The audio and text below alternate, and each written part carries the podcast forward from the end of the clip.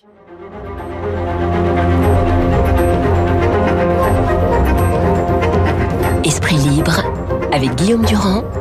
Radio Classique. Avec le journaliste politique euh, Bruno Jeudi, Paris Match, BFM, Radio Classique. Mon cher Bruno, bonjour. Vous êtes toujours le bienvenu. Bonjour Guillaume. Nicolas Bouzou, donc qui vous le savez est économiste, est aussi un des fidèles de notre radio pour mieux vous informer. Alors question à tous les deux, puisqu'il s'agit de se réinventer, disait le président de la République l'autre jour.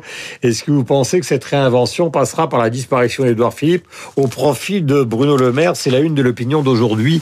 Bruno, vous êtes le plus politique des deux, c'est vous qui commencez. Ah, la question est cash, Guillaume. Oui, oui, qu'est-ce que vous voulez Écoutez, euh, dans cette histoire de se réinventer, puisque c'était la surprise de la fin de l'allocution plutôt réussie d'ailleurs de d'Emmanuel euh, d'Emmanuel Macron, je pense que bon, je crois je crois pas trop à l'histoire de, de- de- du gouvernement d'union nationale. euh, Vous l'avez évoqué hier d'ailleurs et qui était aussi dans le dans le chapeau. Je pense qu'Emmanuel Macron, euh, pour se réinventer, ben, il va falloir qu'il change son dispositif politique.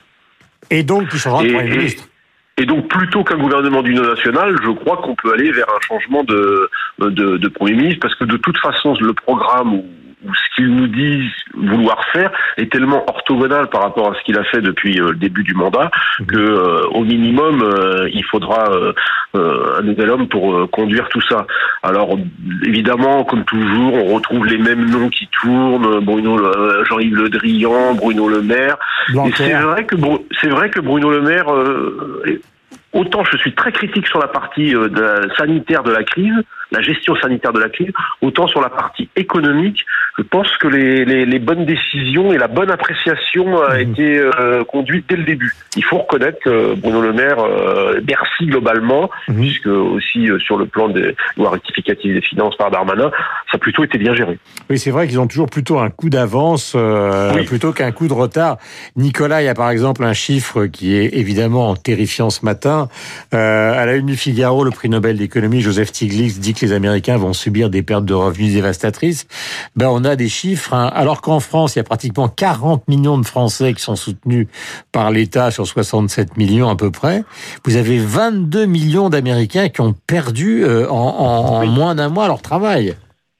Oui, absolument. Alors, en, en même temps, on sait qu'aux aux États-Unis, le chômage peut monter très vite et il peut redescendre aussi très vite. Mais c'est vrai qu'on a mis en place euh, en France hein, ce mécanisme très protecteur qu'on appelle l'activité partielle, qui concerne maintenant quasiment 9 millions de, de personnes et qui permet de limiter la hausse du chômage. Alors, il y aura quand même du chômage hein, en sortie de crise parce que il y a des intérimaires, il y a 500 000 intérimaires par exemple qui ont perdu leur mission d'intérim. Donc eux, ils travaillent pas en ce moment. Euh, il y a des CDD qui n'ont pas été renouvelés ou qui n'ont pas été transformés en CDI. Il y a des entreprises qui devaient recruter et qui ont annulé ces recrutements. Donc il y aura quand même une hausse du chômage, mais c'est vrai que ce dispositif est très performant. Et si je peux me permettre, Guillaume, un, un commentaire sur ce que disait euh, Bruno, je n'ai absolument aucun jugement à porter, aucun jugement à porter sur euh, qui serait un, un bon un bon premier ministre, mais pour suivre quand même les choses de, de très près et même plus que ça depuis le début, je trouve que la gestion économique de la France telle qu'elle est menée par Bruno Le Maire est sans doute l'une des meilleures au monde.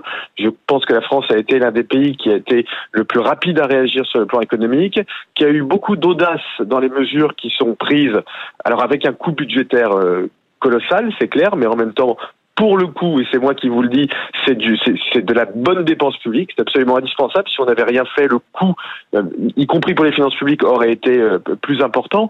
Et puis, je trouve que Bruno Le Maire a, a- aussi remporté des succès, et ça, c'était vraiment pas évident, sur le plan européen. C'est-à-dire que grosso modo, grosso modo, les mécanismes qui vont être mis en place en Europe correspondent à ce que voulait la France, mais on, partait de, très loin et, les Allemands progressivement, alors parce que c'est leur intérêt, hein, bien évidemment, mais progressivement se sont alignés sur la, sur la position française. Et l'avantage de Bruno Le Maire, c'est qu'il parle allemand. L'avantage de Bruno Le Maire, c'est que il est au cœur de la machine d'État depuis maintenant des années, puisque il était déjà le directeur de cabinet de Dominique de Villepin. Donc, d'une certaine manière, comme toujours, le directeur de cabinet à Matignon, bah, il est, plutôt en première ligne pour gérer le pays, discours de l'ONU, etc., etc. Mais arrêtons de faire son pa- panégyrique et revenons sur la petite phrase. euh, ce sera ma conclusion avec vous deux du président de la République euh, dans le Financial Times. Est-ce que vous avez été étonné que après une certaine période de neutralité à l'égard euh, de la Chine, euh, même s'il y a eu des propos de Le Drian ces derniers jours qui n'étaient pas très aimables, est-ce que vous avez été étonné et pourquoi cette sortie du président français? On nous cache Bah, tout, on nous dit rien, en gros. Oui, oui, oui, j'observe euh, que en la matière et, et- et- sur la scène internationale, ça arrive souvent, mais il y a souvent un train de retard, euh, Emmanuel Macron, parce que finalement, la critique de l'OMS, euh, bah, euh, Trump l'a faite il y a huit jours, euh, la critique des Chinois, euh, plusieurs euh, chancelleries et, chefs de gouvernement l'ont déjà l'ont déjà faite. Euh, c'est une c'est une critique qui va rapidement devenir unanime, et donc Emmanuel Macron suit le mouvement dans cette affaire. Alors c'est vrai que jusqu'à présent, vous avez raison, on était plutôt euh, euh, très euh, très bienveillant avec les Chinois et pas seulement au moment de cette crise cette crise sanitaire. On ouvre les yeux aussi vis-à-vis de l'empire du milieu. Euh, Nicolas, sur ce thème-là, puisque vous avez Oui, été ça- souvent, ça- vous avez été souvent en Chine en voyage, hein, et on en Ça, renvoie, ça renvoie à un débat de fond qui est tout à fait euh, passionnant, qui est de savoir au fond si euh, une dictature ou une démocratie libérale de marché, euh, quel est le système qui est le mieux adapté à la, à la gestion du- d'une crise? Et, et- et pendant plusieurs semaines, on a pensé que c'était le, le système chinois, le système du capitalisme autoritaire, et, et on se rend compte en réalité que dans ce type de système, contrairement à une démocratie de marché, euh, l'information ne se, ne se diffuse pas.